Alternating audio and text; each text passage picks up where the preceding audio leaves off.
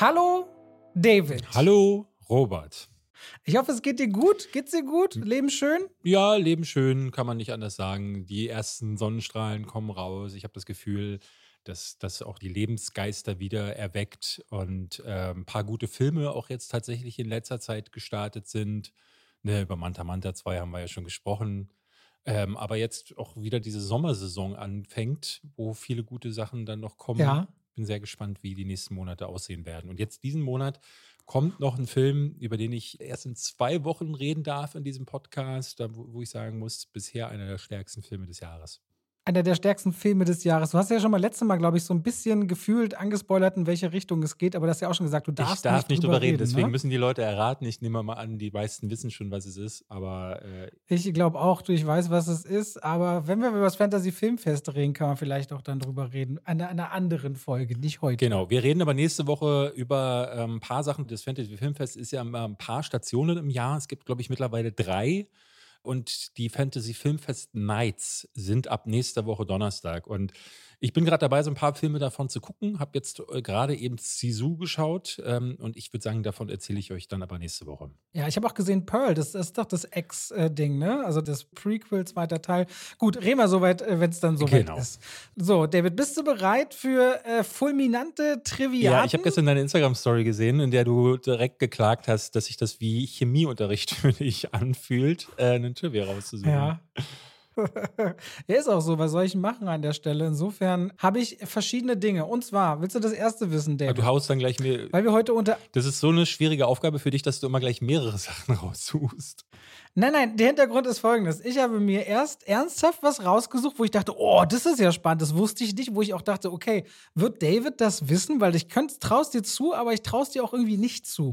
Ich habe einmal dir so ernsthaft rausgesucht, was zum Thema Nintendo. Und dann dachte ich mir mal aus Spaß, ich frage mal ChatGPT, was auf dem Trivia zu Woody Harrelson Ja. raushauen kann. Und ChatGPT hat mir was rausgehauen. Aber da bin ich jetzt aber Deswegen- gespannt, weil ChatGPT ja auch viel Scheiße erzählt, muss man ja sagen. Okay, aber David, wusstest du, dass Woody Harrison nicht nur Schauspieler, sondern auch ein passionierter Schachspieler ist? Nee.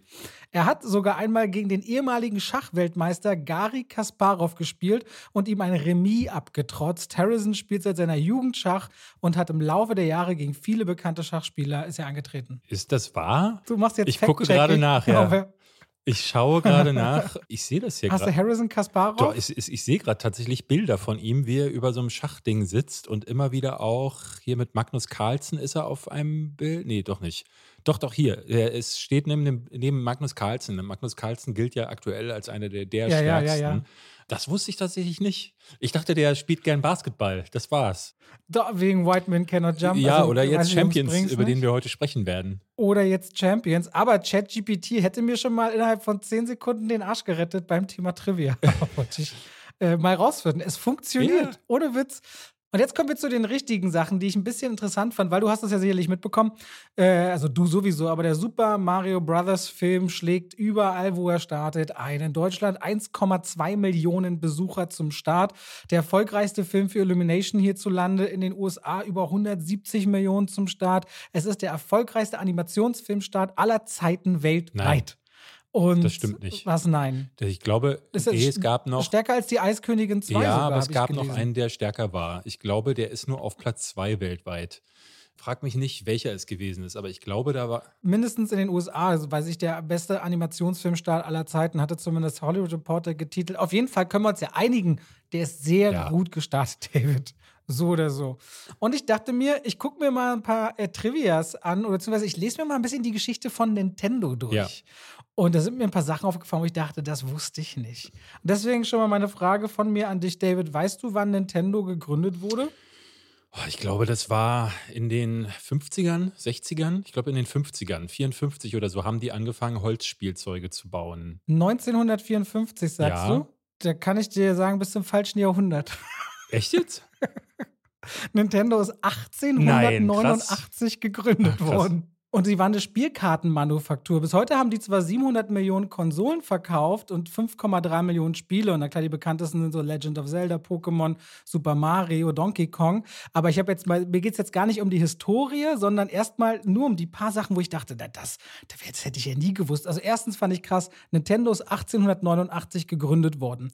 Und die haben lange Spielkarten hergestellt. Das ging dann irgendwann auch mal ein bisschen bergab. Die haben auch in den 50er Jahren dann einen Deal mit Disney gemacht, um Spielkarten Karten zu veröffentlichen mit den Charakteren von Disney. Aber die wussten eine Zeit lang, in den 60ern vor allem gar nicht, wo sie denn überhaupt geschäftlich hinwollen. Deswegen gab es eine Zeit lang in Japan von Nintendo Instant Reis. Die haben versucht, ins Reisgeschäft einzusteigen. Aha. Die haben auch ein Taxiunternehmen gegründet. Nintendo war eine Zeit lang auch ein Taxiunternehmen. Und äh, was ich auch sehr lustig fand, sie haben Liebesautomaten gebaut. Weiß ich nicht, ob du das wusstest. Nintendo ist so ein bisschen so hin und her geirrt auf seinem Wege. Und die Ultra-Hand, kennst du diese Hand, die man so nehmen kann als Handverlängerung, die greifen Aha, kann? Ja. Die hat Nintendo hergestellt, die ist 1,2 Millionen Mal verkauft worden. Die taucht auch immer noch heute in den Spielen immer wieder auf. Und was ich super freaky fand, als der NES, also das Nintendo Entertainment System, rauskam und die den SNES daraus gemacht haben, wollten die auch weg von den Spielekassetten hin zum CD-Laufwerk. Und um das zu machen, gab es einen zweiten Anlauf mit Philips, der hat nicht geklappt. Und beim ersten Anlauf haben sie sich mit Sony zusammengetan. Und das Projekt sollte damals heißen Super Nintendo PlayStation. Und Nintendo fand raus, Anfang der 90er, dass Sony alle Markenrechte hätte, weswegen sie dann getrennte Wege gegangen sind und Sony hat das Ding weiterentwickelt und das wurde dann die PlayStation. Ich wusste nicht, dass die PlayStation aus Nintendo ja, doch, doch. raus entstanden ist. Das kenne ich. Okay, das das halt so ein paar Sachen, wo ich dachte, ey, das habe ich tatsächlich äh, nicht gewusst. Und das fand ich irgendwie, äh, für mich war, für Gina war das auch so, what? Aber auf jeden Fall für dich, dann Nintendo gibt es seit 1889, David. Du kannst vielleicht auch noch ein Liebesautomat von Nintendo finden, irgendwo auf dieser Welt. Oder den Instant Reis, wenn ihn jemand seit 50 oder 60 Jahren aufgehoben hat. Das war meine Trivia-Auswahl. Äh, ich habe gerade mal geschaut. Ähm, da gibt es gerade ja. irgendwie alle möglichen unterschiedliche Nachrichten. Ich habe jetzt hier gerade bei Variety gelesen, die ja mit Zahlen relativ gut umgehen können, dass international ja. äh, ist äh, Mario the second biggest animated opening of all time behind Frozen. Äh, jetzt habe ich gerade aber nebenbei mal gecheckt bei Wikipedia. Nun ist Wikipedia immer, natürlich immer so eine Quelle, wo man sich äh, fragen muss, äh, ob das stimmt. Ähm, da ist weltweit Mario auf Platz 1, in den USA aber nur auf der 3, denn äh, The Lion King, das Remake von 2019 und Incredible 2 liefen jeweils besser als Super Mario, also nur im US- und kanadischen Markt. Bin, hm. bin da gerade hm. nicht so hundertprozentig sicher, wie die Zahlen da zu deuten sind, weil da unterschiedliche Berichte unterschiedliche Sachen sagen. Aber, wir, aber es war ja nicht offiziell Teil meines Trivia, dass der Genau, das aber wir halten, wir, halten, wir halten einfach mal fest, äh, das ist ein wahnsinniges Brett, was da gerade gestartet ist. Mir haben viele Leute auch ähm, Screenshots geschickt weil Till Schweiger ja Werbung gemacht hat, dass Manta Manta die, die Nummer eins in Deutschland ist. Das ist er nicht mehr. Der ist direkt deklassiert worden in Woche zwei von Super Mario, hat sich aber über John Wick 4 geschoben. Also es ist trotzdem weiterhin eine Erfolgsgeschichte auch für Till Schweiger, muss man sagen. Ja, was soll man machen, ne? Also, was soll man machen? Ähm, ja, ich habe dir auch Nachricht geschickt, so von Leuten, die sagen, ey, das ist ein totales und äh, ganz krasses, in Anführungszeichen, Dorfphänomen anscheinend, dass es da richtig volle Kinos ja. gibt und dass da die Kinosäle teilweise mit Bino Bierkästen gestürmt werden und dann wird dann im Doppel alles geguckt. Ich meine, hey, der Film hat sein Publikum. Fertig. Was soll ich außerdem noch sagen? Es ist, was es ist. Ja, und damit würde ich sagen, äh, herzlich willkommen zu dieser wundervollen zu Ausgabe zwei. von zwei wie Ausgabe von Schwafel. Pech. Wir fangen Ich habe meinen Schwager die Woche zu Besuch, David. Wen hast du? Mein, dein Schwager? Okay. Mein Schwager. Okay. Der ist elf. Muss ich ganz viel Unterhaltungsprogramm machen. Ja, hast du doch letzte Woche schon erzählt. Genau, aber er hat sich jetzt, glaube ich, nicht getraut, hier Podcasts so zu hören. Aber deswegen gibt es bei uns die Woche Herr der Ringe-Marathon. Er darf Herr der Ringe 2 und 3 gucken. Das wollte ich dir einfach so innerfamiliär hier in der Semi-Öffentlichkeit mitteilen. Okay. So, dass es äh, was Besonderes ist. So, liebe Leute, bevor wir gleich über einige Filme reden, wir haben heute für euch in Woody Harrison wieder im Basketballgewand äh, dabei. Wir haben ansonsten ähm, den neuen Film von Sam Mendes, äh, großer Regisseur, der mit einem neuen Werk aufwartet, was relativ klein daherkommt und ein französischer Anlauf, die drei Musketiere neu zu verfilmen. David hat sich den Anime-Start der Woche angeschaut, auf den ich sehr gespannt bin, weil ich sehr viel Gutes über den höre. Suzume und äh, wir schauen, was noch dabei ist. Vor vor allem können David und ich aber heute wieder antreten in Stadt, Land, Fluss oder wie wir es nennen, Filmmonster, Filmwelt und Schauspieler oder wie auch immer. Auf jeden Fall, wir spielen mal wieder diese Runde. Es wird ein bisschen chaotisch, aber was soll's. Wir haben Ostern gerade hinter uns. Ich hoffe, du hattest ein schönes Osterfest, David. Ja, war, war ganz gut. Ja, Ja, ich habe nicht wirklich, ja, ich, ich habe ein Puzzle geschenkt bekommen. Ich zeig dir das mal ganz kurz. Was denn für ein Ja, Puzzle? warte, ich zeig's dir, wenn ich siehst du es ja. Äh, hier kannst du es erkennen. Das ist von, Sch ich von sehe, Schmidt Puzzle. Habe Ja. ich ein, so, eine Frühlingslandschaft bekommen. Ich bin nämlich wie viele Teile? Wie viele 1000. Teile sind Es das? müssen 1000 sein. Unter 1000 mache ich gar nichts, Robert. Äh, das soll mich ja eine Weile beschäftigen. Ich bin tatsächlich Das, großer das heißt, wenn ich dir so ein 12.000 Teile Puzzle äh, gebe, dann puzzelst du das auch Ich würde wirklich? das puzzeln, ja. Ich glaube, dann höre ich nie wieder auf damit und brauche, glaube ich, einen ganzen Raum voll, weil schon tausend Teile äh, belegen hier einen gesamten Tisch.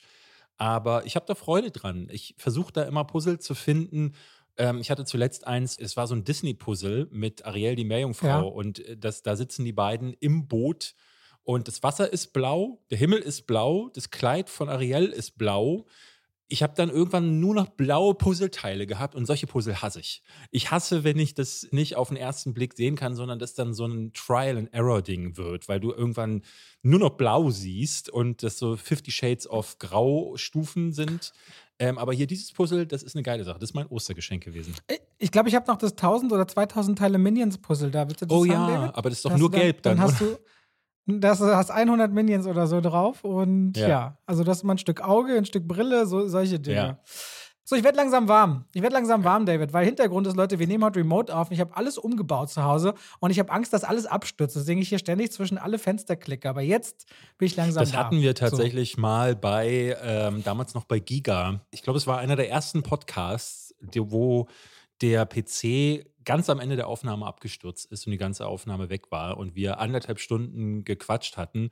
Du kannst dir nicht vorstellen, was das für ein Moralbrecher ist, weil dann hat natürlich keiner Bock, das alles nochmal zu machen. Deswegen, ich kenne diesen Schmerz und ich habe das auch jedes Mal, weil ich sitze hier nämlich mit einem Zoom zu Hause und äh, ich habe immer so mittendrin, habe ich das Gefühl, habe ich auf Aufnahme gedrückt? Guck nochmal schnell drauf und sagst so, ja, Aufnahme gedrückt. Gut.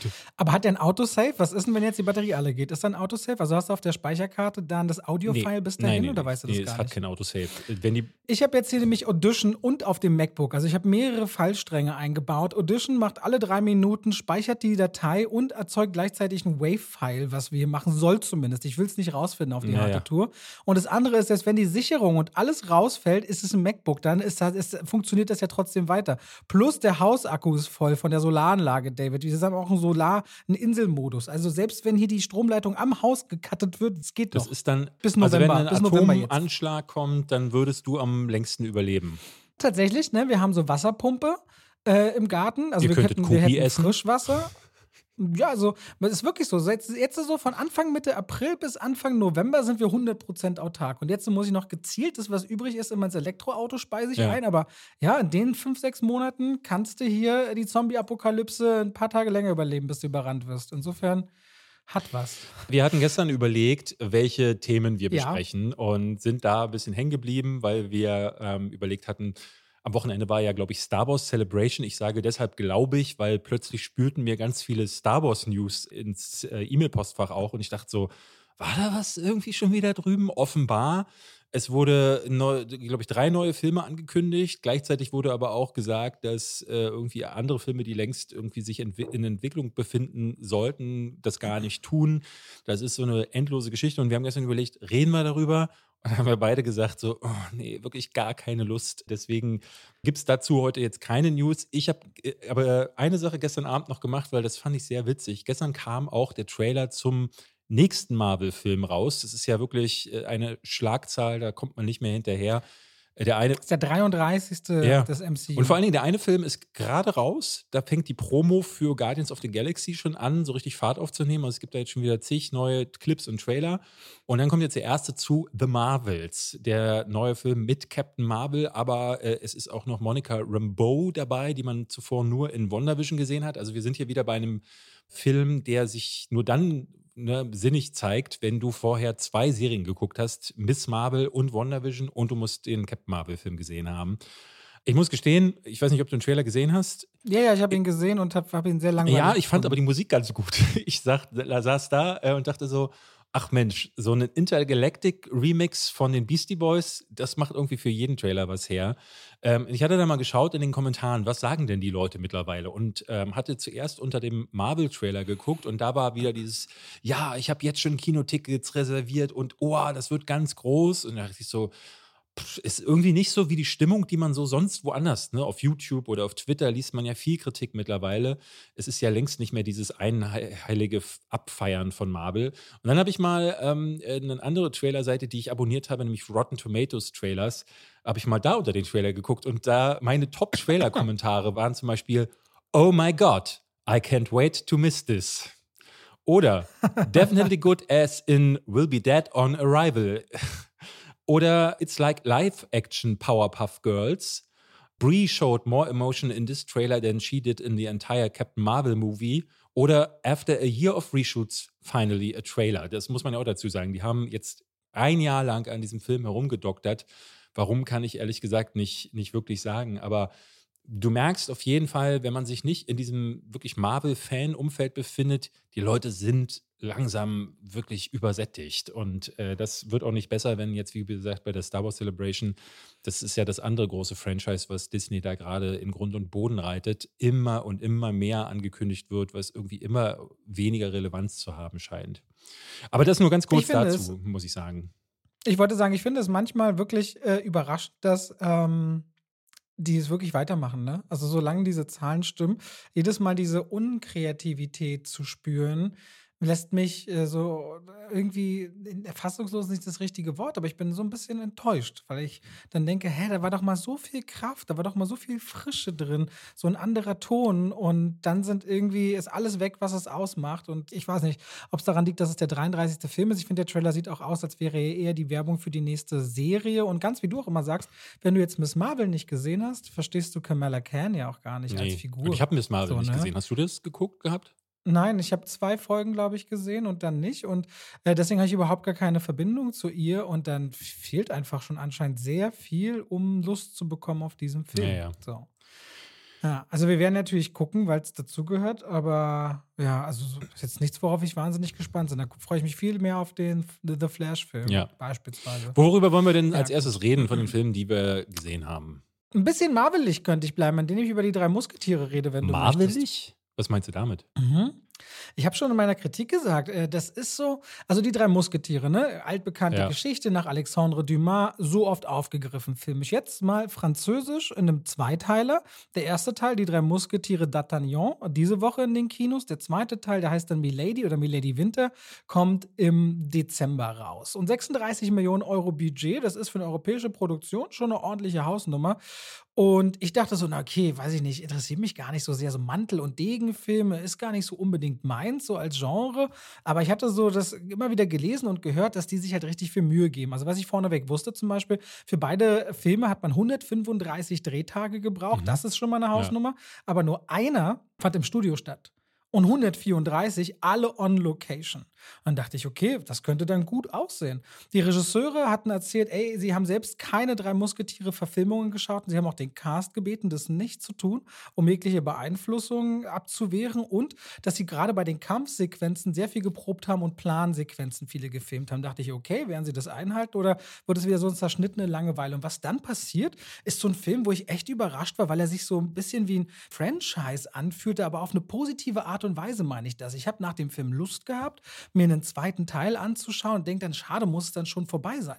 Die Geschichte ist ganz einfach. Es fängt erstmal sehr düster an äh, insgesamt und da leidet der Film so ein bisschen drunter. Er hat immer so eine düstere Note auf der einen Seite, die musikalisch und vom Look, die Sets sehen toll aus, weil wir begleiten D'Artagnan aus der Gascogne, aus dem Süden Frankreichs, rein nach Paris. Dreckig, verwahrlost, du hast das Gefühl, du könntest fast durch die Leinwand riechen, wie es da stinkt und der will sich unbedingt den Musketiere anschließen. Der will Teil der königlichen Leibwache werden, während im Grunde äh, fast draußen äh, Religionskriege toben und immer wieder das Einwirken der englischen Krone nach Frankreich hinein zum großen politischen Problem wird. Da hat man so ein bisschen die Rahmenhandlung, dass Kriege drohen, der König nicht so richtig weiß, wie er sein Volk führen soll. Soll er Kriege vom Zaun brechen? Soll er besonnen bleiben? Und D'Artagnan, der im Grunde einfach seinem Lebenstraum folgen möchte. Und der so ganz spaßig, und dann kommt so ein Oceans-Charakter rein, ganz am Anfang gerät er direkt in drei Duelle, nämlich mit Athos, Aramis Aramis und Portos und die treffen sich gegen der Mittagszeit auf einem Hügel und da merkst du so in dieser Zwistigkeit untereinander und diesem Spaß, dass da irgendwie so eine Suffisanz drin ist. Das führt auf der einen Seite dazu,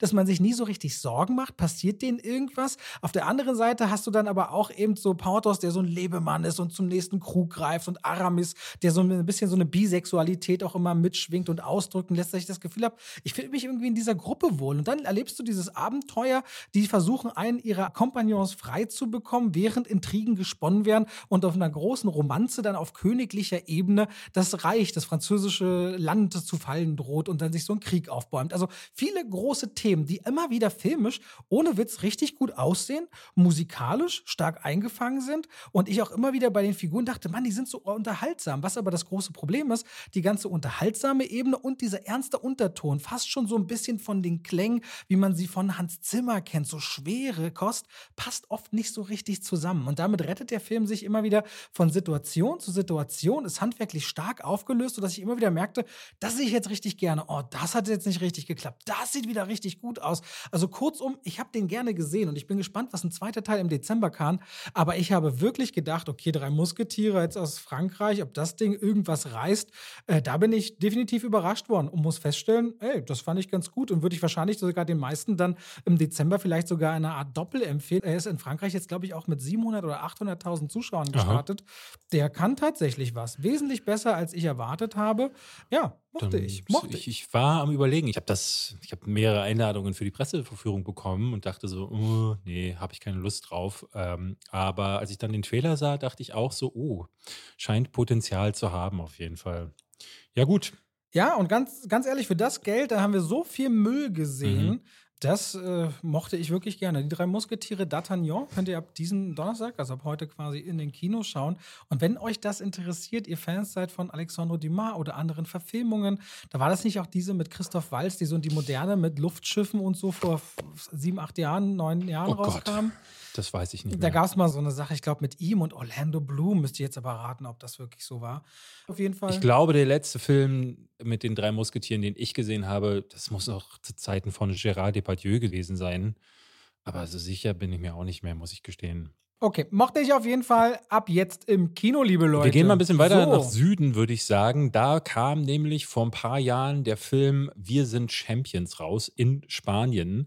Die Geschichte von mhm. einem Basketballcoach, der ja, irgendwie vom Weg abkommt und dabei auch ja zusammenprallt mit der Polizei und die verdonnern ihn dann in so einem Gerichtsprozess zu sozialer Arbeit. Und diese soziale Arbeit, die soll er dann abknechten quasi in so einem Verein für äh, geistig beeinträchtigte äh, Leute, die auch Basketball spielen und die soll er dann trainieren und auf Spur bringen. Und das war in Spanien ein Mega-Hit, der auch nach Deutschland gekommen ist.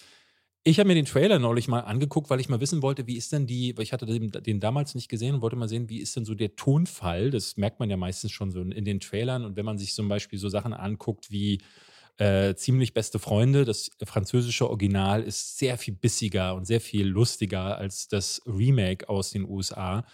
Äh, mit Brian Cranston mit, genau, und Kevin Hart. Genau, ne? ja. Und äh, habe da auch schon gemerkt, so, uh, das ist ein Film, den ich mir tatsächlich nochmal angucken wollen würde, bevor wir jetzt über Champions sprechen. Äh, das US-Remake mit Woody Harrelson, aber ich habe es leider nicht geschafft. Deswegen kann ich dazu äh, zu diesem Vergleich nichts sagen. Ähm, aber ja, die, es scheint, so wie es aussieht, eine 1 zu 1 Nachverfilmung des spanischen Originals zu sein, nur jetzt halt mit Woody Harrelson. Ja, soweit ich mich daran erinnere. Ich habe den, den spanischen Film gesehen, aber so lange her, der war damals schon so ein bisschen wie ein Mann namens Owe und ein Mann namens Otto, sowohl vom Timing her als auch so von der Qualität. Also ich empfinde die relativ dicht beieinander liegen von dem, was ich so in Erinnerung ja. habe. Wir sind ja auch beide aus Champions raus und waren so, ja, das ist halt, der hatte seine schönen Momente und auch seine herzlichen Momente, aber hat uns jetzt auch nicht umgehauen. Also ich sage dann immer gern, okay, gut, so ungefähr. Ja, ja. Also habe ich es in Erinnerung bei dir auch. Ja, na, weil er gedreht ist er von, ich glaube, Bobby Ferrelli, ne? Peter oder Bobby ja. Ferrelli. Äh, die machen das ja mittlerweile nicht mehr zusammen. Äh, früher waren es ja die Ferrelli-Brüder. Und die haben ja so eine Historie, was Charaktere angeht, die entweder besonders dümmlich sind. Ähm, was sie auch gerne machen, ist den Zuschauer mit und über Leute lachen zu lassen, wie zum Beispiel in Schwer verliebt über übergewichtige Leute, über Leute, die, es gab in Unzertrennlich hieß der, wo siamesische Zwillinge miteinander leben mussten. Matt Damon hat da mit Greg Kinnear, war er zusammengewachsen.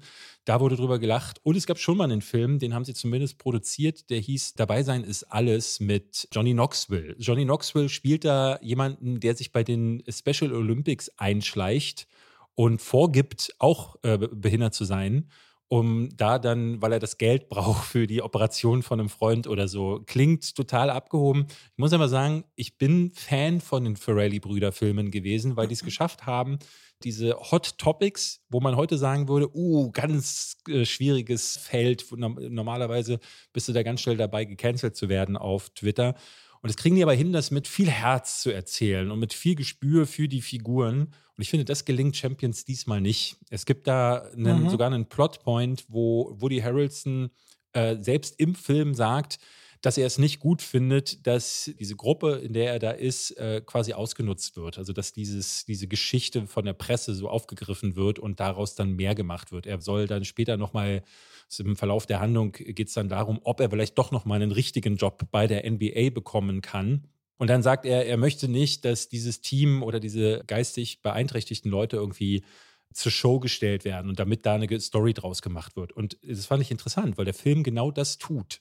Ich finde, er gibt dieser Gruppe aus äh, Beeinträchtigten, die Basketball spielen mit Woody Harrelson zusammen, nicht viel Zeit.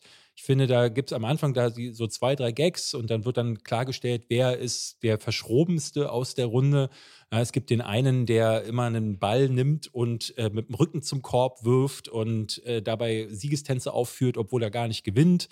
Äh, dann gibt es den Super Nerd und die werden so kurz eingeführt, aber das war's dann. Darüber hinaus erzählt es viel über Woody Harrelsons Charakter und zwängt dem Film auch noch eine Liebesgeschichte auf, die sich auch nie so richtig romantisch anfühlt. Die erarbeitet sich nicht ehrlich das Gefühl, was es von mir erwartet. Also im letzten Drittel fällt die dann so regelrecht aus dem Film und am Ende wird es dann nochmal kurz aufgegriffen und so wirkte der sehr unrund, wie ich fand. Und ich konnte mir nicht ganz erklären, ist es die Adaption oder war das bei Wir sind Champions auch schon so? Also, wie gesagt, ich kann mich an Wir Champions gar nicht mehr so sehr zurückerinnern, weil der einfach zu lange zurück ist. Und wenn was besonders gut gewesen wäre, dann hätte ich das ja daran festmachen können. Ah, nee, hier, da waren Beziehungen besser aufgebaut, da hat man sich dem ganzen Thema besser geöffnet.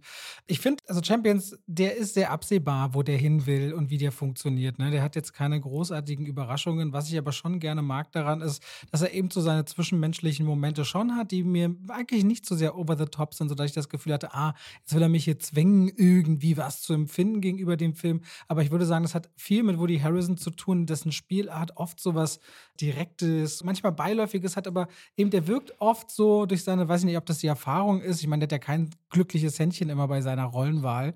Aber der hat einfach irgendwie so ein Standing, dass der sich da gut reinpasst in diese Gruppe und die Sachen eben mit allen Merkwürdigkeiten aus seiner Wahrnehmung, mit denen er so nie konfrontiert war, einfach hinnimmt, versucht damit zu arbeiten. Und das mag ich irgendwie. Ich fand das nicht so sehr von oben herab die ganze Zeit gefilmt. Ich fand den halt, wie gesagt, der hatte ein paar schöne Momente, aber eben auch so ein paar, wo ich so denke, mh, hm, ja, das ist sehr absehbar. Manchmal auch einfach ein Ticken dann zu viel.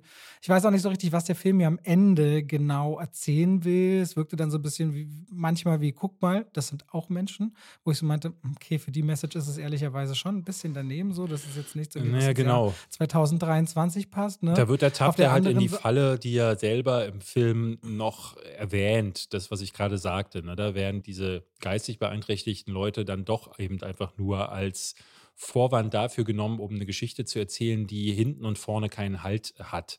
Es ist natürlich wieder dieses Sportler-Ding, so ne, dieser kleine Verein, der nicht zustande bringt. Und dann mit der Hilfe von Woody Harrelson können sie dann nicht nur mehr, sondern er wandelt sich auch als Mensch selbst aus diesem äh, eher egoistischen Typen, wird dann plötzlich einer, der dann doch Gefühle hat. Und auch das ist so ein Ding, was die Ferrelli-Brüder-Filme auch immer machen. Die hatten in der Vergangenheit schon dieses Problem. Ein gutes Beispiel ist zum Beispiel Schwer verliebt, äh, wo Jack Black sich ja in Gwyneth Paltrow verliebt. Und äh, weil er sie, der wird am Anfang mit dem Flug. Ist das nicht Kevin, hier, uh, King of Queens, Kevin. James? James? Nee, nee, nee, Jack Black ist das. Ah? Jack Black verliebt sich ah, okay. in Gwyneth Paltrow, die er als schlank sieht, weil er mit irgendwie, er wurde mit einem Fluch belegt, weshalb er Menschen, die hässlich sind oder dick sind, jetzt als schön wahrnimmt. Was ehrlich gesagt auch wieder so ein Plotpoint ist, der schwer an der Grenze zur Geschmacklosigkeit ist. Ganz am Ende löst sich dieser Fluch auf und er sieht dann Gwyneth Paltrow in ihrer wahren, dicken Version und ist total angewidert. Und äh, in der letzten Szene entschließt er sich dann, ach na ja, ich liebe sie ja dann aber doch. Und ich finde, das ist so ein Switch, der sich aus dem, was pass wie der Charakter ist und wie, die, wie der Film sich bis dahin ergeben hat, das gibt es nicht her. Und dadurch wirkt das so ein bisschen dahin zurechtgebogen und ein bisschen verlogen auch. Und ich finde, das ist bei Champions sehr ähnlich. Also es ist ein typisches Problem der Ferrelli-Brüder, was jetzt Bobby Ferrelli in dem Fall alleine mit übernommen hat. Okay, ich finde es nicht ganz so extrem, aber unterm Strich sind wir uns einig, es ist ein. Du okay, hast, du, wirst wahrscheinlich, du wirst ihm so drei, drei Sterne, zweieinhalb Sterne irgendwo Drei, drei Sterne habe ich. Ich habe ihm drei Sterne ja. gegeben, weil er immer noch so Momente hat. Okay, okay, okay, David. Wollen wir mal, eigentlich interessiert mich, wenn es für dich okay ist, Suzume, weil den gucke ich heute, nachdem wir mit der Aufnahme durch sind. Und ich bin sehr, sehr gespannt, was der kann. Ich höre bloß, dass er wirklich sehr schön sein soll. Schön trifft es wirklich am ehesten. Suzume ist der neue Film von Makoto Shinkai. Der ist 2016 wirklich so durchgestartet. Da ist Your Name erschienen. Weiß ich nicht, ob ihr den Namen kennt. Da ging es um so ein ja, so ein junges Mädchen und die verliebt sich in jemanden und diese Liebe, die übersteht verschiedene Zeitebenen und es geht auch noch um eine Katastrophe ausgelöst durch so einen Kometeneinschlag. Und das ist so ein bisschen so dieses Thema der Makoto Shinkai-Filme, die auf der einen Seite optisch, visuell ist es wirklich berauschend, was sie da abfeiern. Und es geht aber immer um diese erhöhte Ebene, die sich viel mit Menschen menschlichen Gefühlen äh, im Rahmen dieser Katastrophen befasst. Im, Im, Film danach, Weathering with You, der hat nicht ganz so große Wellen geschlagen wie Your Name, kam, glaube ich, 2019 und da ging es um Klimawandel. Und jetzt in Susume geht es um Erdbeben. Ähm, genauer gesagt, um eine ging's ganz. Ging es um Klimawandel? Da ging es um ein Mädchen, was Regen erzeugen kann. Ne? Ja, genau, aber Klimawandel war so dieses, mhm. also ja. es ging so ein bisschen darum, dass die Natur zerstört wird, etc. Und hier ist es jetzt so, dass mhm. äh, Susume ist ein junges Mädchen, die trifft auf der Straße einen Jungen, der, in den verliebt sie sich, wie typisch für so eine Anime-Filme, äh, vom Fleck weg. Und der stellt sich aber jemand heraus, der ist ein Schließer. Überall in Japan verteilt sind Türen und aus diesen Türen bricht ab und zu ein großes Monster heraus, so ein roter Wurm und wenn der auf die Erde schlägt, dann wird ein Erdbeben ausgelöst. Makoto Shinkai macht hier also so eine Verbindung. Er macht aus diesen weltlichen Katastrophen etwas, das äh, so eine übernatürliche Herkunft hat. Ja, die Erdbeben werden da von Göttern ausgelöst. Und das erinnert so ein bisschen an das, was Hayao Miyazaki ja auch mit Prinzessin Mononoke und so gemacht hat.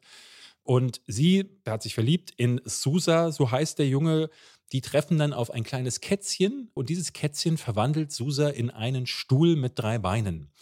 Und beide fragen sich dann erst, was ist los? Warum ist er jetzt ein Stuhl? Versuchen diesem Kätzchen das hinterher. Das frage ich mich auch. Ja, das findest du im Laufe des Films heraus. Das wird dann nämlich zu einem Road-Movie, wo Suzume mit ihrem dreibeinigen Stuhl, der sprechen kann, sich auf die Reise macht durch Japan auf der Suche nach diesem Kätzchen, aber auch noch wieder weiteren Türen, die sie dann immer wieder schließen müssen, damit keine weiteren Katastrophen oder Erdbeben ausgelöst werden. Es hat wieder dieser überliegende Kern aus Traumabewältigung. Es hat wieder was sehr Melancholisches. Das sind auch diese Makoto Shinkai-Filme immer weil es hier darum geht, Abschied zu nehmen. Susumi hat ihre Mutter bei einem großen Erdbeben von 2011, das gab es wirklich, das Tohoku-Erdbeben, wo ein riesiger Tsunami äh, 20.000 Leute ausgelöscht hat, regelrecht. Und da hat Susumi ihre Mutter verloren und um dieses Abschied nehmen auch von geliebten Personen geht es dann viel in diesem Film. Vordergründig hast du zwar immer noch diese Romanze, die ich leider so ein bisschen schwer hergeleitet finde, weil es gibt am Anfang diesen einen Moment, wo Susume äh, ihren Loverboy auf der Straße sieht und dann, also wenige Sequenzen später, wird er ja schon in einen Stuhl verwandelt und sie aber ne, ist wieder voll drin, voll verliebt, würde für ihn alles stehen und liegen lassen. Und ich finde, so diese Romanze ergibt sich diesmal weniger gut, weil es eigentlich im Kern um eben dieses Trauma geht und ums Abschied nehmen und darum, dass im Leben der Tod ja auch ein ständiger Begleiter ist. Und diese Themen, die fängt der Film gut auf. Das macht er mit einer total geilen Musik. Also ich finde, der Soundtrack ist äh, noch mal besser als bei den anderen Makoto Shinkai-Filmen. Optisch ist das wieder richtig krass, wobei mir ein bisschen zu oft so CGI-Zooms und ähm, so 3D- äh, Kameraschwenks eingesetzt werden, aber das hält sich zum Glück in Grenzen. Das einzige Problem, was ich mit dem Film habe, dass er in der Mitte, wo dieser Roadtrip-artige, dieses Segment kommt, da wird es repetitiv, weil sie dann von Tür zu Tür wandeln und dabei treffen sie dann immer mal wieder auch auf unterschiedliche Personen, die bekommen aber keinen Raum. Ne? Diese Charakterbeziehungen, die in Your Name noch so gut ausgefeilt waren, auch zu den Nebenfiguren, die sind hier nicht wirklich da. Deswegen habe ich dann irgendwann gemerkt, pff, wird mir jetzt ein bisschen zu lang. Der geht auch zwei Stunden und rund 20 Minuten davon hätte man sich ehrlich gesagt sparen können. Aber am Ende dreht er nochmal auf, auch weil er dann immer wieder tolle, spektakuläre Momente hat. Immer dann, wenn diese Türen und die Kreaturen zum Einsatz kommen, dann wird es ein optisches Fest. Und dann wird es am Ende auch nochmal sehr emotional. Also das ist kein neuer Your Name. Den fand ich damals ja richtig, richtig toll. Dem habe ich viereinhalb Sterne gegeben. Das hier ist so ein dreieinhalb Sterne-Film für mich. Äh, immer noch gut. Man merkt aber so bei Makoto Shinkai, nicht nur, dass der Look und die Poster, also alles ähnelt sich da immer. Es ist immer dieses, die Figur vor dem großen Bubblegum-Himmel und dann ist da so eine Sternschnuppe, die dann über den Himmel fährt oder so. Hier ist das Plakat wieder fast sehr ähnlich, äh, sondern die Themen und so und die Schemata, wie die Filme ablaufen, die sind immer gleich, habe ich das Gefühl. Und Susumi wirkt jetzt so wie der x-te Aufguss einer Idee, die Makoto Shinkai irgendwann mal hatte, die sich dann als Erfolgsformel bei Your Name herausgestellt hat. Und jetzt langsam würde ich sagen, jetzt darf er mal auch gerne andere Themen aufarbeiten. Wenn ich mir da zum Beispiel Hayao Miyazaki angucke oder Studio Ghibli, die sind sehr viel kreativer und da geht es sehr viel mehr Richtungen. Da hast du dann einen Ponyo und im nächsten Film das wandelnde Schloss und das sind zwei völlig unterschiedliche thematische Welten. Und er macht immer dasselbe, habe ich das Gefühl. Das ist so der größte Kritikpunkt, den ich noch am Film habe. Okay, aber das klingt zumindest, als hätte ich was vor mir, wo ich dennoch Freude empfinden könnte. Ich wäre gespannt, wie du ihn findest. So, ich, weil es hängt, glaube ich, viel damit ab, wie du mit dem Mittelteil connecten kannst, weil der hat schon auch so seine sweeten Momente, aber fühlt sich dann irgendwie im Großen und Ganzen recht belanglos an, weil man ein bisschen das Gefühl hat, so dieses, ich war immer auf der Suche nach, was ist denn jetzt der Kern, den sie eigentlich erzählen wollen? Und diesen Bogen kriegen sie noch irgendwann, aber es dauert ein bisschen. Und deswegen, äh, er fühlt sich ein bisschen unrunder an als Your Name. Und damit schalten wir rein in die Werbung. David, ich ja. sehe ja manchmal, krieg ja mit, du bist ja schon auch manchmal gestresst, ne? Ja. Du ja. sagst dann manchmal so, also ich bin müde, ich habe nicht ja. gut geschlafen, muss viel arbeiten. Ja. Der Hund hat wieder einen Flug Vor allem bei uns im Podcast ist es auch immer so, ich werde müde, aber. Ja, weißt du, was wirklich sehr entspannt? Ich habe einen Podcast-Tipp für dich. Und zwar hier aus unserer Produktionsbutze, richtig schön aufbereitet: Dungeons and Dreamers. Hast du schon mal gehört? Habe ich schon mal gehört, weil wir jetzt nämlich darüber reden werden. Dungeons and Dreamers holt dich quasi immer ein wunderschönen Orten auf diesem Planeten und beschreibt die so in aller Ruhe mit Geräuschen von Regen oder Wind oder der Natur, wo du gerade bist, wie du alles so wahrnimmst, ist so sehr sinnlich gestaltet und ganz langsam, wie du auch merkst, wie dein eigener Herzschlag sich verlangsamt und du zur Ruhe kommst, aber auch manchmal so was Mysteriöses passiert. Also während du dann gerade in so einen Einschlaf-Relax-Modus geholt wirst, steht irgendwo auf einmal eine Art Monster, das dich mit roten Augen anguckt. Also es ist wie so eine Dungeon Quest. ja, so das ist so ein bisschen Fantasy meets Ich will einschlafen. Dungeons and Dreamers. Sehr liebevoll. Der erste Podcast, bei dem ihr einschlafen wollt. Nee, das ist wirklich so sehr zum Runterkommen, zum ruhig werden, vielleicht auch müde werden. Es ist ASMR für Dungeons and Dragons Spieler. Ja, also es ist schon ein bisschen auch so in dieser Welt. Dungeons and Dreamers. Ich habe zum Beispiel beim Laufen mit Cooper im Wald gehört und merkte so krass, dass ich so ganz einfach dahin schaute und meine Gedanken einfach mal abfallen konnten. Das war super schön zum Abschalten und äh, so zur Ruhe kommen. Also wer genau sagt, da gibt es ja viele Menschen, ey, ein bisschen gestresst und so, und aber ich höre gerne Podcasts. Hört mal in Dungeons and Dreamers rein. Überall, wo es Podcasts gibt, bin ich mir ganz sicher, weil so gut, wie sie die bei uns hier überall hochladen, gibt es die überall. Hm. So, Dungeons and Dreamers, David. Nächste Woche hast du gut geschlafen, weil du die ab und zu gehört hast. Ja, vielleicht bin ich deswegen so erholt. So, muss man auch mal sagen. Dann damit schalten wir raus aus der Werbung zurück in den Podcast. Wollen wir weiter bei dem Thema vielleicht Regisseure bleiben, die nicht ihre gewohnte Leistung abliefern? Oh, jetzt kommt's. Erzähl bitte, was hast du vor? Also Susume übrigens könnt ihr auch ab heute in den Kinos schauen. Nächste Woche erwartet uns dann nämlich Sam Mendes neuer Film. Empire of Light. Sam Mendes hat unter anderem zuletzt 1917 gemacht, ne, Kriegsfilm, wo es darum ging, äh, den ganzen Film in einer Kameraeinstellung gefühlt äh, zu erleben von Roger Deakins, den er wieder hat bei Empire of Light als Kameramann, hat aber auch den, ich glaube, fast einen der beliebtesten Bond-Filme gemacht, Skyfall, hat aber auch Spectre gemacht, muss man dazu sagen. Ich liebe American Beauty, Zeiten des Aufbruchs, Jarhead und Road to Perdition haben auch immer über die Zeit zumindest ein Publikum gehabt und werden sicher alles andere als, als schlechte Filme bezeichnet. Nun sein neuer Film Empire of Light. Und ich fand die Trailer eigentlich sehr schön. Was ist die Geschichte von Hillary? Die arbeitet in den 80er Jahren in einem Kino, nämlich dem Empire Cinema an der Küste von, im Süden von England.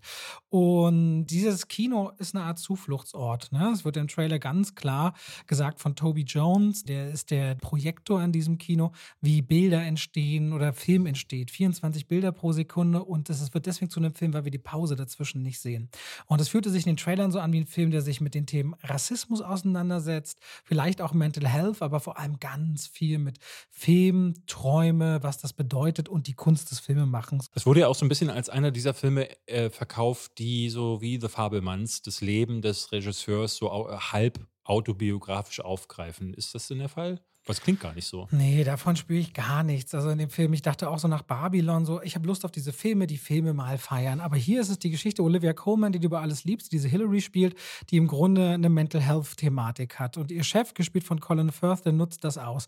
Der nutzt sie körperlich aus, der nutzt sie seelisch aus auf Arbeit und die meisten Angestellten, die nehmen das wahr und lassen das aber auch so geschehen, bis Steven dort anfängt zu arbeiten.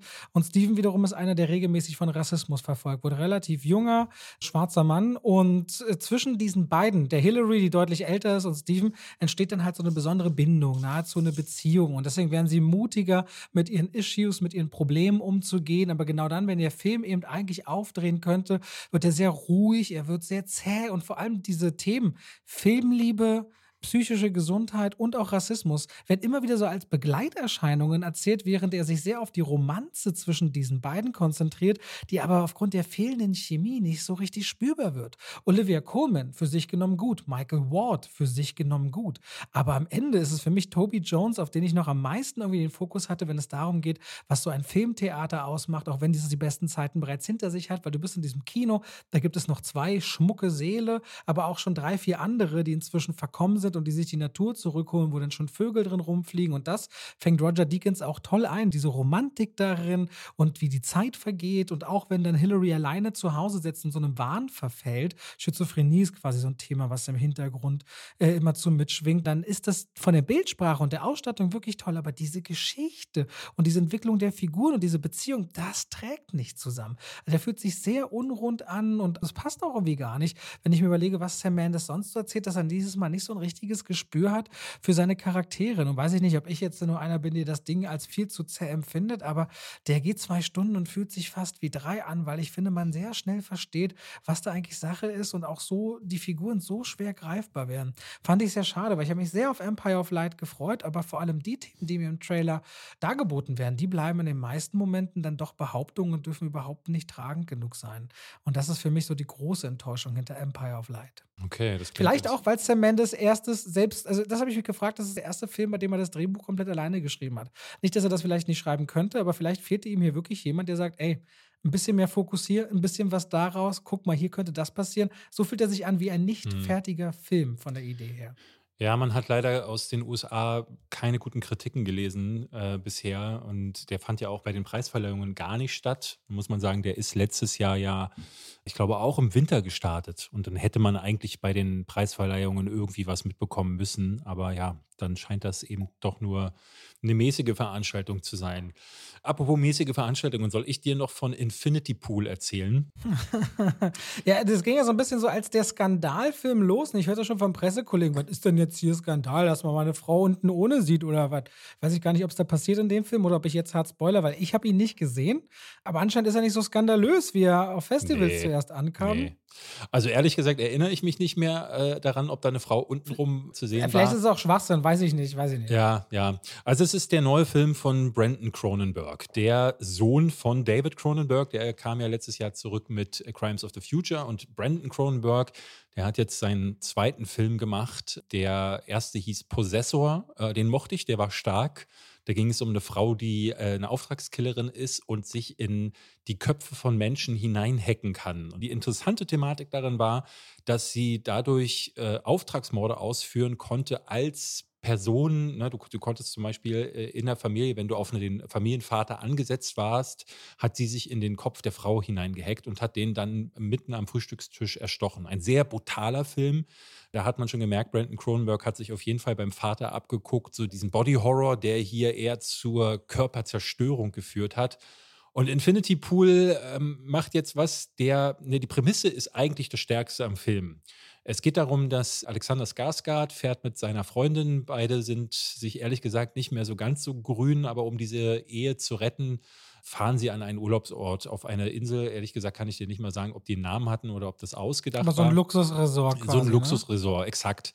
Er ist ein Buchautor, äh, der aber unerfolgreich ist, der ähm, auch so ein bisschen damit zu kämpfen hat. Er hat ein Problem zu schreiben, hat große Selbstzweifel und lebt eigentlich vom Geld seiner Frau. Und ich habe im Laufe des Films gemerkt, dass ich irgendwie das Gefühl hatte, dass das hier wie so ein Psychogramm von Brandon Cronenberg selbst wirkt, der ja auch für sein Erstlingswerk Possessor nicht die Aufmerksamkeit bekommen hat, die er sich vielleicht erwartet hatte, der auch viel vom Ruhm und Ruf seines eigenen Vaters äh, sich ernährt und wahrscheinlich auch vom Geld lebt. Wahrscheinlich würde er sonst nicht die Budgets bekommen und vielleicht auch Selbstzweifel hat. Also das war erstmal der erste Punkt, den man darin erkennt. Und was dann passiert ist, dass äh, Alexander Skarsgård äh, trifft dann auf einen mit seiner Freundin auf ein Paar, äh, gespielt von Mia Goth und ich weiß ehrlich gesagt nicht, wer der andere ist. Mia Goth kennt man aus äh, X oder jetzt aus Pearl. Die spielt gerade gerne irgendwie Frauen, die vor der Kamera mal, mal so richtig ordentlich den Verstand verlieren und das tut sie hier auch. Erstmal fährt aber Alexander Skarsgård durch die Nacht besoffen und tötet dabei jemanden. Das ist ein Unfall, aber in diesem Land wird er sofort zum Tode verurteilt. Und man bietet ihm aber einen Deal an. Äh, auch das ist eine Sache, die sich nicht so richtig erklärt, weil dieses Land wirkt eher rückständig, aber sie haben eine Technologie entwickelt, die es ihnen ermöglicht, einen menschlichen Klon anzufertigen und den umzubringen. Also dieses Todesurteil wird dann nicht auf Alexander Skarsgård selbst angewandt, sondern auf diesen Klon. Für viel Geld oder genau, was ist dann, für, für viel genau, Geld. Okay. Die Frau bezahlt dieses Geld dann und er muss dann, und das ist auch Teil dieses Deals, er muss bei der Ermordung seines Klons beiwohnen. Und der wird dann. Also ganz kurz, dieser Faktor viel Geld ist quasi der Filter, dass nicht jeder in diesem Land mhm äh, diese Sache wahrnehmen kann, sondern nur wirklich dann reiche Touristen. Genau, und daraus speist sich dann auch der Rest des Films, weil es geht dann weniger um dieses moralische Dilemma, es geht weniger ne, auch diese Science-Fiction-Ebene, was ist das für eine Technik, woher kommt die, das wird nicht aufgemacht. Und ich dachte auch dann irgendwann, es geht vielleicht in so eine Richtung, wo es auch darum geht, wer bin ich jetzt überhaupt? Und fühlt mein Klon dasselbe? Bin ich vielleicht so mein Klon?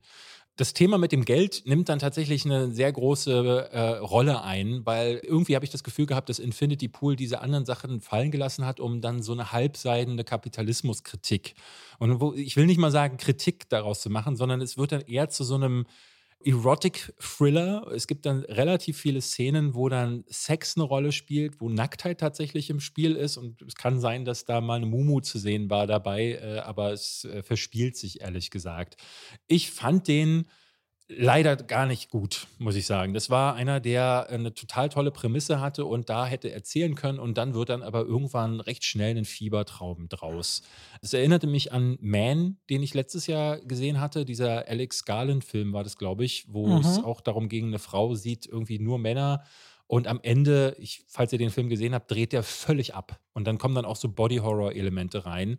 Und hier ist es auch so, es geht dann um so einen Mann, der viele Daddy-Issues hat, es geht um Machtspiele, es geht um eben Kapitalismuskritik, aber auch nicht so wirklich, weil der kritische Anteil, der verläuft sich in Rumfickereien, Rumsaufereien und ähm, Elementen, die äh, so ein bisschen Spannung erzeugen wollen, aber mich eher kalt gelassen haben. Ah, das war leider gar nichts. Also der, wie gesagt, bis auf die erste halbe Stunde, ähm, dafür habe ich ihm dann noch zweieinhalb Punkte gegeben, sonst wäre der wahrscheinlich sogar noch tiefer gerutscht. Einer von denen, die so viel, ne, gerade auch wenn man sich den Trailer anguckt, die so viel hermachen und so viel versprechen und dann nichts davon einhalten, das ist total traurig.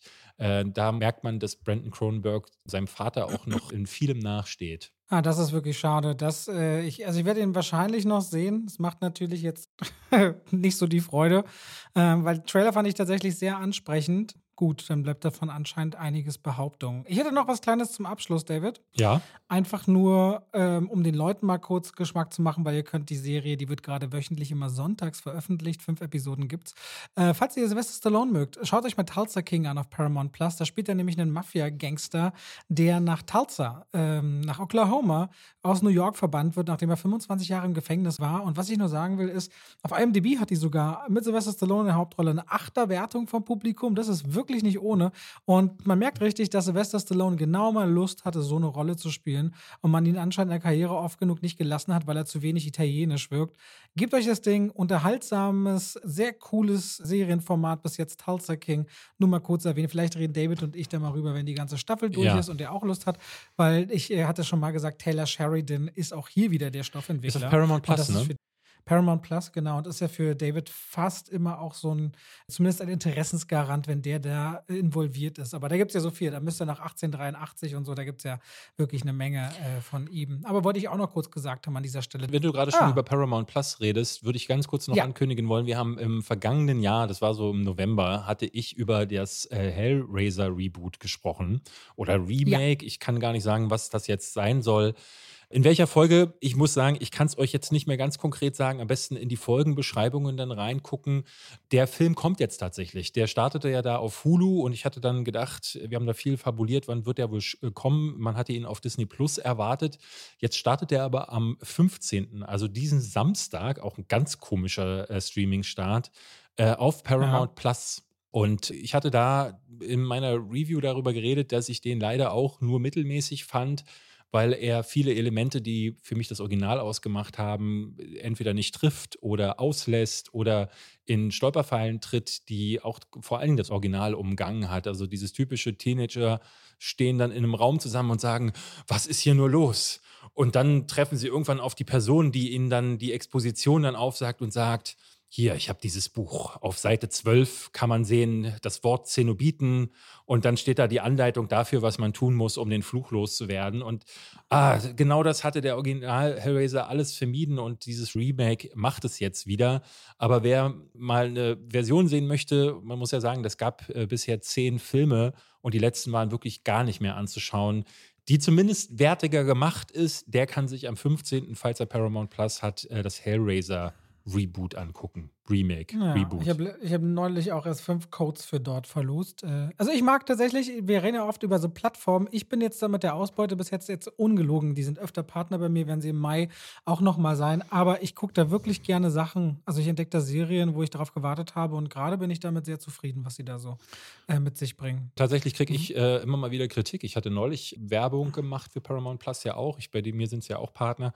Ähm, und dann schreiben mir Leute tatsächlich, sie finden das nicht gut, dass wir dafür werben, weil wir dann ja auch unterstützen würden, dass es mittlerweile so viele Plattformen gibt. Und da finde ich immer so, dass. Ja gut, ich meine, wir, wir, wir reden aber auch über Kinofilme. Dann unterstützen wir, dass es viele Kinofilme gibt. Also Ja, weiß ich nicht. Was, ich- also was ist das Problem mit den vielen Anbietern für die Leute? So funktioniert dann der Markt. Und äh, früher war alles auf Netflix, weil keiner eine eigene Streaming-Plattform machen wollte. Und jetzt holen sie sich halt alle ihre Lizenzen und Rechte zurück, weil sie merken, es ist rentabel.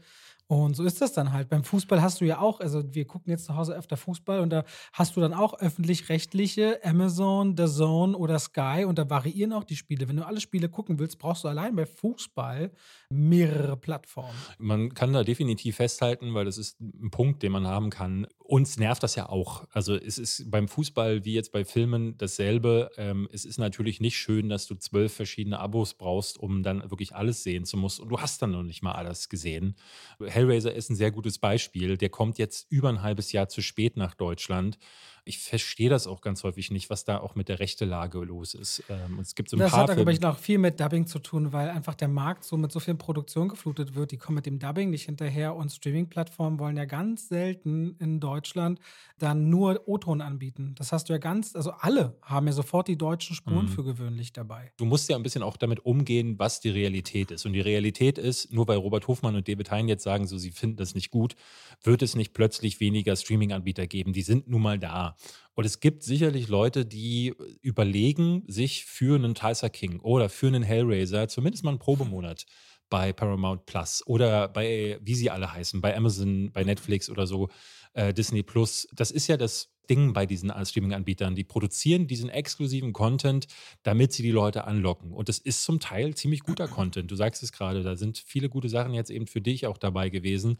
Dementsprechend das dann zu ignorieren und zu sagen, nee, nur weil wir das nicht gut finden, dass das nicht gebündelt auf einer Plattform stattfindet, den Leuten nicht mehr mitzugeben, dass es diese Filme gibt oder diese Serien, das finde ich dann ein bisschen komisch. Aber ich glaube, da, ja. ich würde ja auch noch mal gern was zu sagen, wenn ich darf, weil ich sehe das tatsächlich auch noch mal viel nicht anders, aber durchaus für mich meine Perspektive darauf ist, ich verstehe, dass dieses ganze Gewusel und so anstrengend ist, so viele Anbieter zu haben. Aber die Durchschnittsqualität, die steigt doch, weil die Konkurrenz da ist.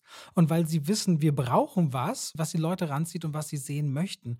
Und die Zeit vor Netflix. Wann ist Netflix in Deutschland gelauncht? Ich glaube, ich war bei deren Launch-Event 2015, 13, irgendwie sowas. Wie war denn die Zeit davor? Du hattest dann DVD, manchmal Blu-ray. Das hat ewig gedauert, bis das auf Blu-ray raus war statt DVD. Und für, weiß ich nicht, eine Staffel Scrubs oder Desperate Housewives oder so, hast du 20, 30, 40, 50 Mehr, Euro bezahlt. Ja. Und dann fing auch irgendwann bei Heroes und so an, dass man dann äh, Staffel 2.1, 2.2 hatte. Das hatte dann Ausmaße angenommen, wo ich dachte, ey, das ist wirklich, wirklich teuer. Und jetzt bist du, weiß ich nicht, Paramount Plus, wenn du kein Jahresabo nimmst, äh, 7,99 Euro im Monat. Du bist bei Disney irgendwie was bei 5,99 oder so, bei Netflix, je nachdem, was du nimmst. Also bist ganz oft unter 10 Euro dabei. Und du musst nicht alles ständig haben, aber du kriegst so viel geboten. Also für mich was ich früher als Serienfan zumindest an Serien gekauft habe und dann auch zu Hause hatte, ist es deutlich günstiger geworden, seit es Abos gibt. Und man muss dann wirklich auch nicht alles zwangsläufig haben und dafür gibt es ja dann auch die Testphasen. Man kriegt so hohe Qualität. Vielleicht ist es, weil ich inzwischen 35 bin, aber ich war eine Zeit lang wirklich gewohnt, für schlechtere Qualität im Durchschnitt mehr Geld auszugeben. Allein schon die Simpsons-Staffel habe ich mir jedes Jahr geholt. Da rechnet sich jetzt schon fast Disney Plus für mich, weil mhm. ich einfach Simpsons immer treu bleibe. Und da gibt es so viele Sachen und wir reden ja nicht nur von Serien, sondern auch von Filmen. Ich weiß, dass diese Vielfalt ein bisschen anstrengend ist, aber ich finde es gut, äh, das mitzuerleben. Ich finde das irgendwie auch spannend. Aber ich profitiere natürlich auch geschäftlich davon, weil der eine oder andere Anbieter oder Studio tritt natürlich auch an einen heran. Das kann ich natürlich nicht dabei ganz ausschließen.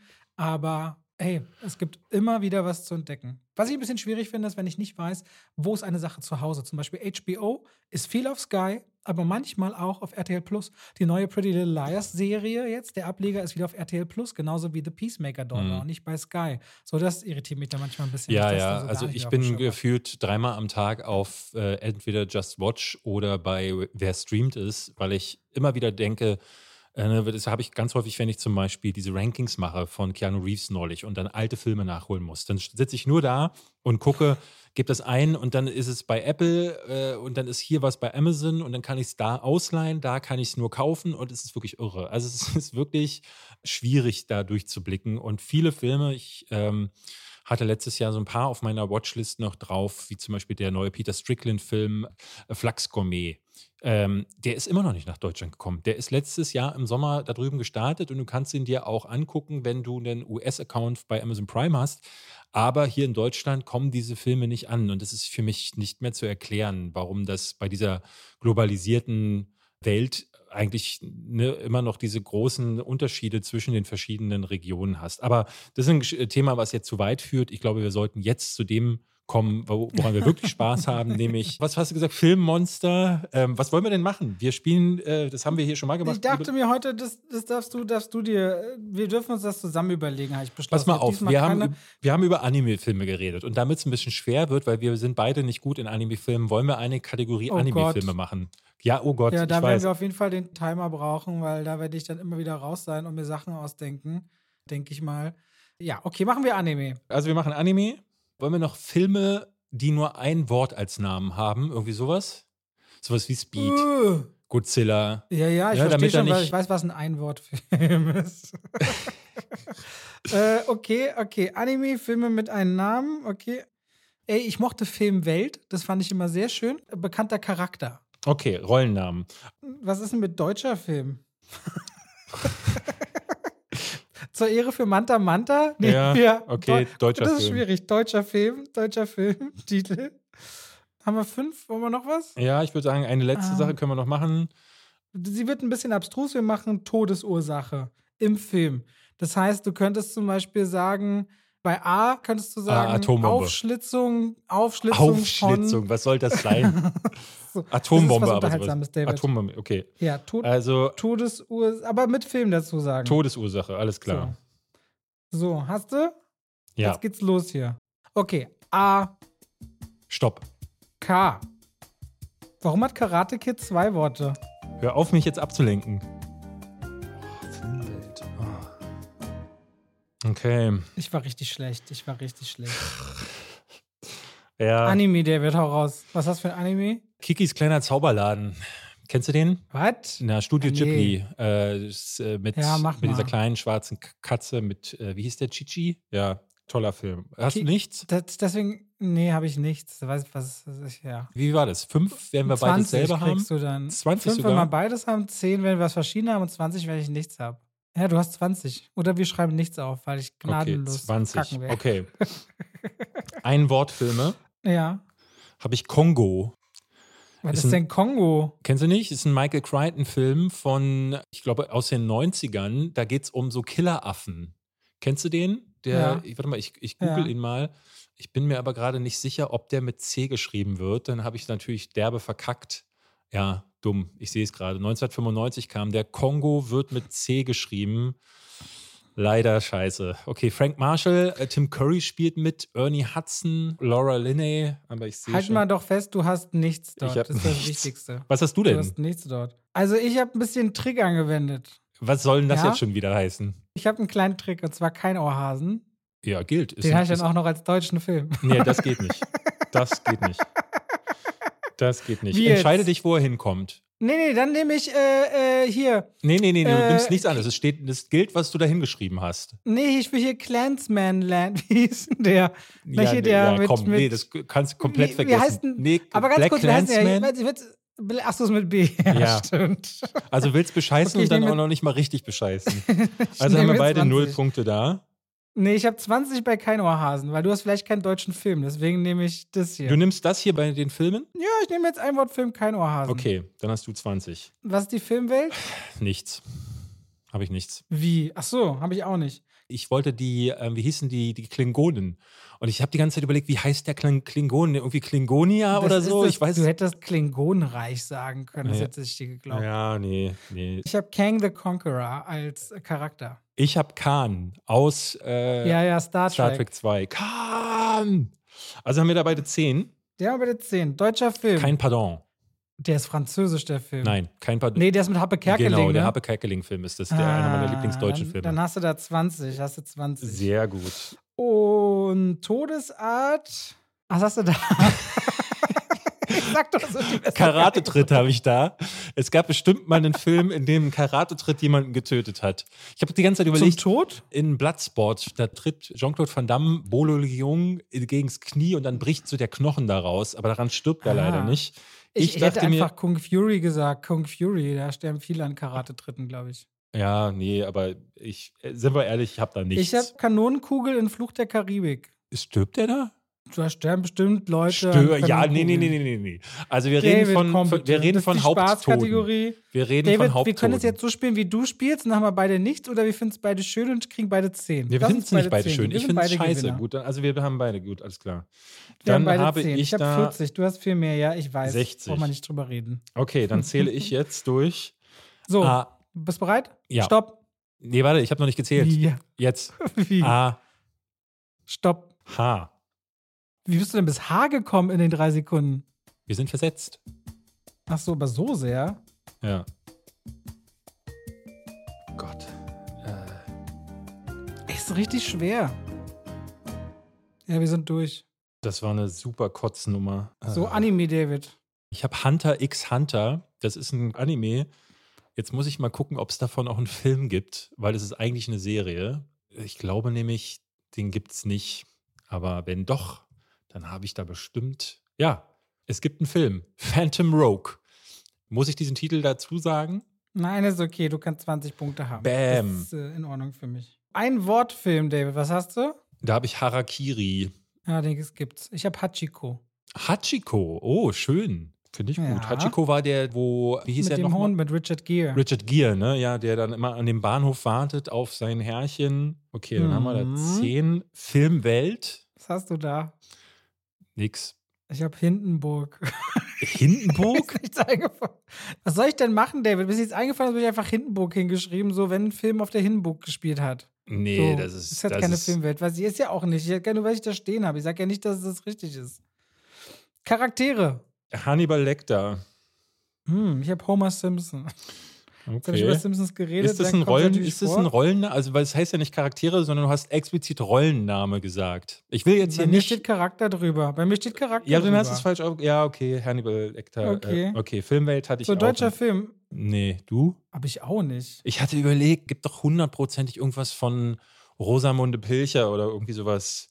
Ja, und ich habe immer so an das Wort heilig gedacht und dachte, es muss doch irgendwas mit heilig oder Hitler am Anfang geben, gerade bei deutschen Filmen. Bestimmt, ja. Aber fiel mir dann. Ah, nicht es gibt ein. Hitler Junge Solomon, aber ob der deutsch ist oder äh, vielleicht nicht auch österreichisch, Ah. kann ich nicht sagen, aber den habe ich nicht aufgeschrieben, deswegen habe ich da null Punkte. Ähm, So, und bei Todesart? Todesursache habe ich wieder Harakiri in. Pass auf. Darfst du nicht. Das hast du gerade selber Ja, gesagt, das okay. ist ja nicht erlaubt. ja, ja, aber es ist ja was, Das ist ja ist nicht nicht derselbe erlaubt. Name, es ist eine Todesart, die unterscheidet sich vom Filmnamen. Ich habe Hundebiss. In zum Beispiel John Wick 3. John Wick 3 zum Beispiel, da sterben Leute durch Hundebisse. Nee, niemand stirbt Die durch einen Hundebiss. zerfetzt. Die werden nicht zerfetzt. In John Wick 4 wird auf jeden Fall einer dem Hund überlassen. Den sieht man es aber gibt nicht, den genug Tod. Filme, wo, wo Leute durch Hunde getötet werden. Das Ja. wird dem Publikum sehr Okay. stark suggeriert. Alles klar.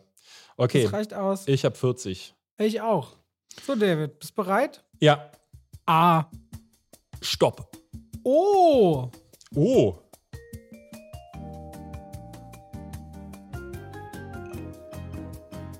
Glaube, bist durch. Ja. Also, ich muss ganz ehrlich sagen, ich glaube, es ist mit Abstand die schlechteste äh, Stadtland-Fluss-Runde, die wir jemals gespielt haben. Ich glaube auch. Und ich bin auch der festen Überzeugung, das liegt an deinen komischen Kategorien. Ja, vielleicht sollten Anime und Einwortfilm, ich plane das das nächste Mal wieder. Wo ist denn jetzt der Unterhaltungsfaktor fürs Publikum, David? wir können das auch weglassen. Nö. Oder wir fangen nochmal von vorne Soll- an. Also es ist auch. Das können die im Schnitt jetzt entscheiden. Nein, das ziehen wir jetzt einmal durch. Das Problem ist so ein bisschen, dass die, äh, ich glaube, die Buchstaben generell äh, oder so unter Druck kriege ich das zum Beispiel auch dann, dann schon bei Stadtland Fluss. Ich bin zu alt geworden auch für solche Sachen. Äh, okay, dann lassen wir das jetzt die letzte Runde, die es war, oder was? Ja. Mit O? Hast du ein Anime? Ich habe, also ich habe One Piece. Von One Piece gab es viele Filme. Ähm, es ist Ja, das eine lasse ich durchgehen. One Das Piece ist- würde ich jetzt das einfach mal echt, irgendeinen ja. One Piece-Film sagen. Was hast du? Hast du sehr gut. Gar nichts.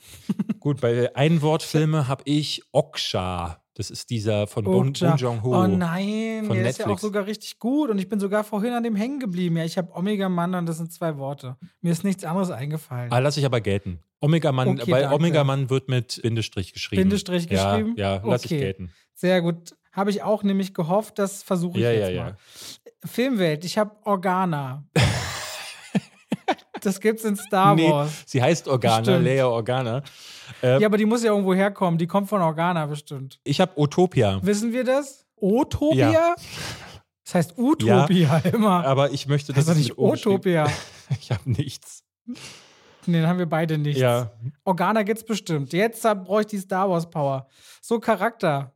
Habe ich nichts. Ich habe die ganze Zeit hab an Olaf oder also ich Äh, warum nimmst du nicht Olaf aus Eiskönigin? ja, ich habe doch Eiskönigin. Den Schneemann. Ich war die ganze Zeit bei Drachenzähmen leicht gemacht hängen geblieben und da hieß doch der Ah, Chef Ohne Zahn. Ja, ja, hab ich, Der Drache ja, ist ich, ohne Zahn. Ich bin irgendwie habe ich einen Hänger gehabt. Ich habe irgendwie den Osterhasen. Ach komm, wo denn? Hier, ähm, äh, die Hüter des Lichts.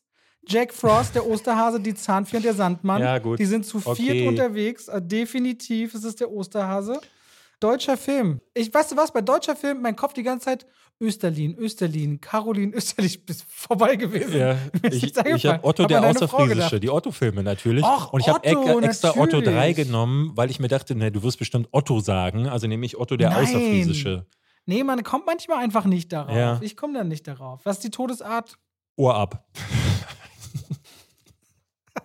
ja, in ähm, Reservoir Dogs schneidet er eben doch das Ohr ab. Und dann stirbt man Das deswegen, weiß ich oder? ehrlich gesagt. Ist der dann gestorben in der Szene oder? Weiß ich nicht. Also wenn Ohr ab äh, zählt, dann zählt auch Ochsentritt. Ochsentritt. Ja. ja. Ach komm, wir geben uns Bestimmt beide ist zehn in Punkte. Hotshots Wir- wir 2. ge- Ist es ein Hotshot? So, ich habe 40 Punkte. Ich, es reicht. Ich habe Ich habe 120 Punkte insgesamt. Es waren drei Runden. Wir merken, waren nicht die besten Kategorien. ja, ich habe 150 Punkte. Damit habe ich gewonnen. Vielleicht machen wir es beim nächsten Wir Mal so, bessere- dass wir äh, die Zuschauer fragen. Wenn wir das nochmal spielen wollen, können wir doch bei Instagram einfach den Leuten sagen, sie sollen uns mal Kategorien, So. weil dann, dann haben die das vielleicht für sich auch schon mal durchgespielt, dann ist es einfacher, weil ich merke so, Filmwelt, das war nur Fail. Ich habe nicht eine gewusst. Ich schwöre dir, wenn wir äh, mal eine Bühnenshow machen sollen, auf der jetzt eine Feedback-Frage übrigens, also auf die Frage war das Feedback vom Publikum übrigens oft, ja, mach das mal, mach das mal. Dann spielen wir das auf der Bühne vielleicht. Okay, das machen Würde wir. ich sagen. Gut. Robert. So, liebe Leute, es hat Spaß gemacht für heute. Nächste Woche hören wir uns wieder mit neuen knackigen Dingen, die wir gesehen haben. Es Ja. wird wundervoll. Unter anderem der Ja. Fantasy Filmfest Vorschau. Ich weiß gar nicht, was gucken wir noch diese Woche? Äh, Weiß ich auch nicht. Ja, weiß ich gar nicht, was Ich habe gehört, diese Beef-Serie auf Netflix soll ganz gut sein. Ich hatte nur keine Ja, Se- das habe ich auch gehört tatsächlich. Ähm, Vielleicht guck ich da Dann mal wollte rein. ich, ich werde mir einen Überblick verschaffen. Liebe Mach das Leute, mal. danke, dass ihr so lange dran geblieben seid. Wir hoffen, ihr habt noch ein paar schöne, falls ihr Ferien habt, Ferientage oder viele Familien machen ja auch noch frei, weil die Kinder Ferien haben und wenn ihr arbeiten müsst, dann haltet durch. Danke fürs Aufrechterhalten von allem. Macht's gut. Bis dann. Tschüss.